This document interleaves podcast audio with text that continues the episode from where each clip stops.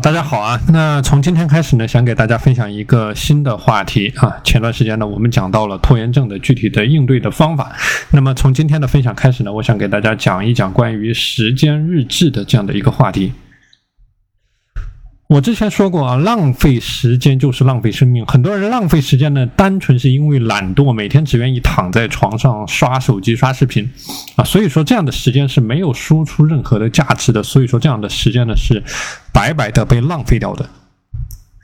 那这里我们讲要做好时间管理呢，其实就是做好你时间内的每一件小事，就不要急于求成，用量变去引起质变，啊，这个叫做埋头苦干、脚踏实地，做好每一个小的事情，你的每一个时间段的一个小的事情。那所以说这里啊，给大家分享的一个概念就是说，要去避免时间浪费呢，有一个比较好的方法，叫做时间日志的方法。我之前讲过，在时间管理的过程当中，没有记录就等于没有发生啊。那么写时间日志呢，最大的好处就是说，帮助你客观的记录每天工作、休息、娱乐和拖延啊，然后让你对每天、每周、每月每一个不同的时间段的时间有一个正确的感知，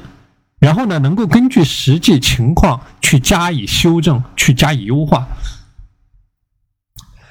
那这里呢，我给大家讲一下具体的实操的过程啊。这个时间日志的基本的设置原则，那主要呢分为两个部分。第一个部分叫做去分类感知时间。那么很多人他出现的问题啊，很多学员出现的问题就是，之所以浪费时间呢，就是因为对时间没有一个基本的认知，没有感知，他感觉不到时间的存在。那所以说，他以为时间不值钱，但实际上呢，时间它是最值钱的东西，因为时间就是一个人的生命啊。所以说，这里我们讲到的时间日志的第一个方面叫做去分类的感知时间。那么这个概念啊，就是针对于你自己的情况去记录你在生活当中不同。这个项目上开销上的一个时间的记录啊，比如说你的工作的时间、你的创业的时间、你的副业的时间、你的专业的时间、你的锻炼的时间等等等等。那么根据你的时间管理的九宫格八大维度去确定你的不同的时间开销的记录的方向，这个叫做分类去感知时间。那么这样的一个做法啊，就是能够。准确的帮助你去认识到你的时间是否在单位时间内去产出了价值啊，比如说在某一个具体的领域，比如说在你的锻炼的领域，在你的精进的领域，在你的这个这个工作的领域，在你的创业的领域，那么在不同的领域上面，你投入的这些时间，究竟时间的投资回报率是怎么样的啊？这个是第一个方面，叫做分类去感知你的时间。那么这个分类感知时间的概念呢，其实就是跟项目管理的思路它是一样的啊。如果说你把你的生活理解为一个一个的项目。啊，比如说你的工作的项目，你的锻炼的项目，就你你的生活的时间应该是一个整体的啊。然后在这个整体的时间下面呢，它有着一个一个就具体的项目。然后你你的这个时间的管理啊，其实就是把你的时间这种最稀缺、最宝贵的资源分配给各种项目上面。那比如说你分配给锻炼的项目，你分配给读书的项目。如果说你分配到这种吃喝玩乐的项目，就相当于你这个时间被烧掉了啊，打水漂了。没有用在任何有价值的事情上面，所以这个是关于你时间记录的第一个点，叫做你的分类感知时间。那么，关于时间记录的第二个点呢，叫做你的复盘精进的概念啊，这个就是跟我们上节课所讲的，包括我们明天的课程啊，明天的这个腾讯会议的课程，我要继续讲到的复盘精进的概念。那么，这里给大家介绍一句话，苏格拉底说过，他说：“没有反思的人生不值得活。”所以，我们在进行时间管理的过程当中呢，也是需要以每天为单位，对照时间日志去进行反思的。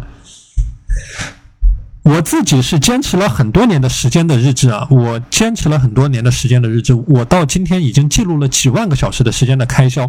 那么我在记录这个时间的过程当中，我有一个非常清晰的感知，就是你连续，你从今天开始去尝试，你连续记录一天时间，你会发现时间利用上的细细节啊，是不是花了很多时间去刷视频？你连续记录一周时间，你能发现你一周的项目管理上的问题。啊，比如说你的读书的项目，你的锻炼的项目，你能发现一周的项目管理上的问题。你连续去记录上一个月的时间，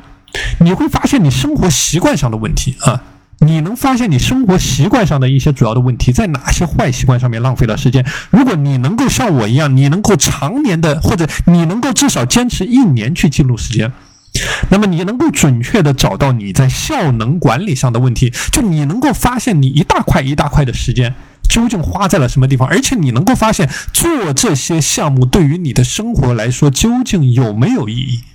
啊，究竟是不是你想要的？如果说你能够保持常年的时间的记录的坚持啊，就说时间越长，你自己的进步就能够越明显。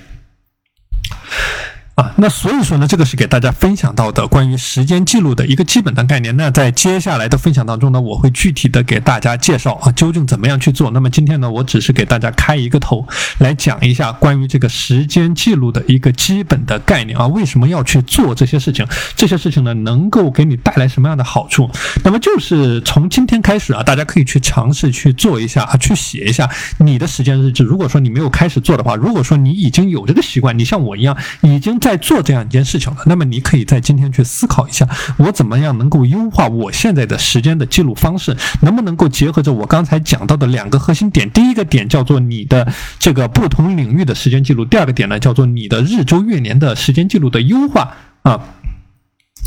那么刚开始做这件事情呢，你可能会遇到挑战。但是如果说你能够形成这种习惯，能够像记账或者说写日记一样，每天坚持去做，那你就一定能有收获啊。那在明天呢，我啊，在后天啊，明天是我们的这个腾讯会议的课程。那么在后天呢，我会具体的给大家来介绍，究竟怎么样在实操的过程当中去进行记录啊，去进行书写你的时间的记录。